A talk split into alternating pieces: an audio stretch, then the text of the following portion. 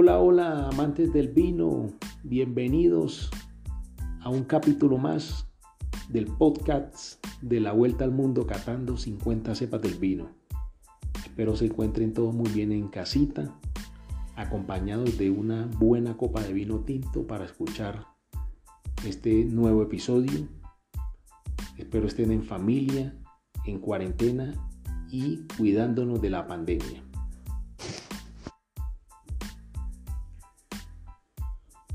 Nuestro tercer episodio de la segunda temporada del podcast nos lleva a otra de las tierras gauchas, Uruguay. Uruguay, tierra donde se producen muchos de los mejores vinos vigorosos y potentes con su uva emblemática, la Tanate. Así iremos continuando nuestro viaje vitivinícola por todo el globo terráqueo. Y sin más ni más, comencemos con una pequeña breve historia de cómo llegó el vino a Uruguay.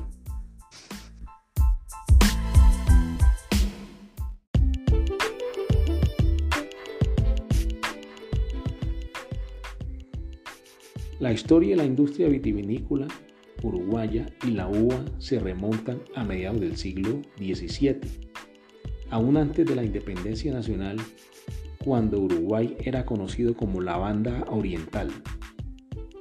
Las primeras cepas fueron traídas desde España y se plantaron en el suroeste del país. Estas primeras plantas, probablemente de la uva muscatel, crecían sobre enrejados, produciendo uvas para consumo de mesa y de vino en familia. Esta también fue la situación durante la mayor parte del siglo XVIII. Ese fue el marco reinante hasta 1825, año en el que Uruguay es declarado Estado independiente. Entre las primeras políticas se favorece a hombres con espíritu innovador y a hacerse intérpretes de las demandas del mercado mundial, marcando el comienzo de la primera modernización y dando indicio a la industria vitivinícola en Uruguay. La temprana era preindustrial fue seguida por una etapa de transición en la que se incrementó el número de viñedos, aún sin alcanzar un nivel comercial significativo. Este incremento se debió en gran medida a las condiciones favorables que otorgaba un Estado recientemente independizado en 1825, llevando a la consolidación de una tradición nacida dos siglos atrás. Es importante agregar una notica de la historia etimológica de Uruguay.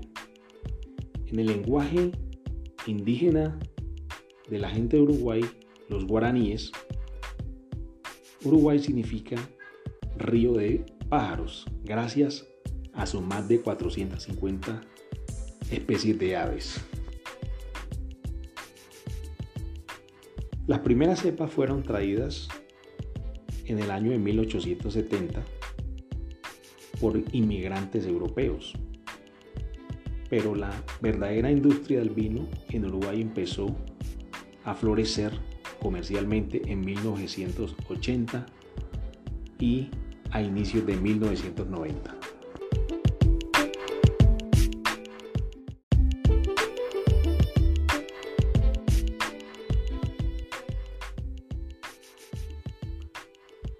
Si bien Uruguay no se encuentra entre los 10 países productores de vinos, sí se encuentra dentro de los 50 países que más producen vinos.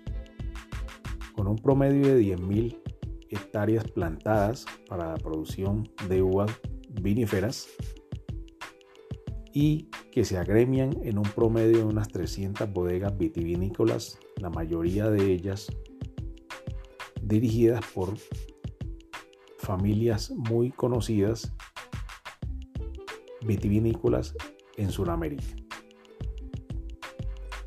También hay que destacar que el terroir de Uruguay se encuentra entre las mismas latitudes con las mismas características para producir vinos como Argentina, Sudáfrica y Australia. Y Uruguay cae al filo del océano Atlántico con un clima muy marítimo, muy apto para la producción de vinos.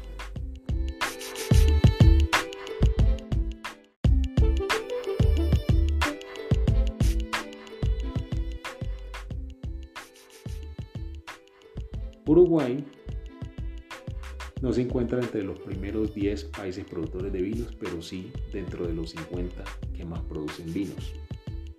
Hoy por hoy poseen casi 10.000 hectáreas de viñas plantadas para la producción de uvas, agremiados casi en 300 bodegas o marcas vinícolas, la gran mayoría de ellas dirigidas por familias muy prestantes y tradicionales en el mundo del vino allí en Sudamérica. La gran mayoría de ellas también fueron asesoradas y trajeron consultores europeos y americanos, tales como el francés Michael Roland y el italiano Alberto Nonini, Antonini para la gran producción de sus vinos.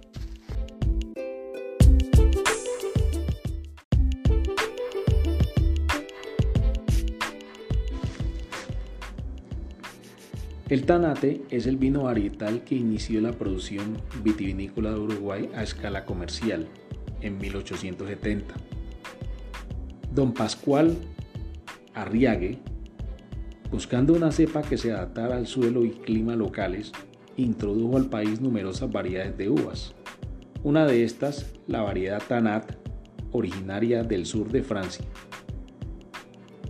Los primeros Sarmiento fueron introducidos en Argentina por otro francés de origen vasco, don Juan Jauregui, e implantadas en Concordia, Argentina. La variedad se conocía en esa región como Lorda. Don Juan entregó varios sarmientos a don Pascual y probó ser extremadamente exitosa y llevó a la producción de un vino sumamente atractivo para los consumidores de la época. Algún tiempo después, Arriague obtuvo el premio al mejor vino producido en el país, específicamente por su vino Tanat. Por este motivo, desde 1877, el Tanate se conoce como el vino uruguayo. Desde sus comienzos, entonces, el vino Tanat ha presentado las cualidades técnicas de color y estructura que le dan su valor enológico. Los Tanat son vinos tánicos de taninos suaves y tiernos y un atractivo color. Uruguay es el único productor en el mundo donde existen viñedos significativos en cantidades aún mayores que en su tierra nativa, Madeira, al sudoeste de Francia. En Uruguay la superficie plantada de esta variedad representa un tercio de los viñedos, el vino Tanat presenta dos principios enológicos básicos, calidad y características locales. Esto ha conducido al creciente reconocimiento de Uruguay como país productor de vinos de alta calidad. La identidad obtenida con el vino Tanate abrió los mercados internacionales a través de variedades de vinos uruguayos. El Tanate hablemos algo de sus características hecho vino, de la cepa tanate. En vista es de color púrpura bien intenso, nos evoca aromas a moras, a cardamomo y a ciruelas y a cerezas. Y en boca es una uva o es un vino, nos produce vinos taninos muy altos, pero moderados,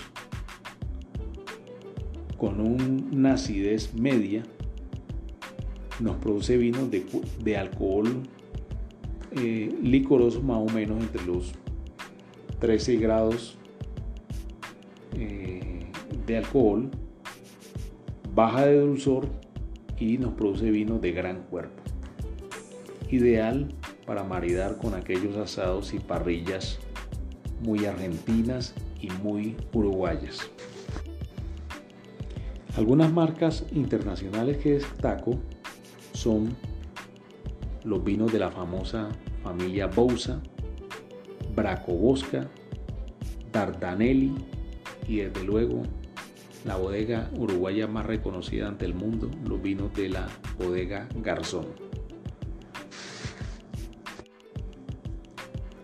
Amantes del vino, hoy el capítulo del episodio estuvo bastante cortico, muy similar a la producción de vinos en Uruguay, pero bueno, muy sustancioso. Espero les haya gustado. Eh, nos veremos en el último episodio de la segunda temporada la próxima semana.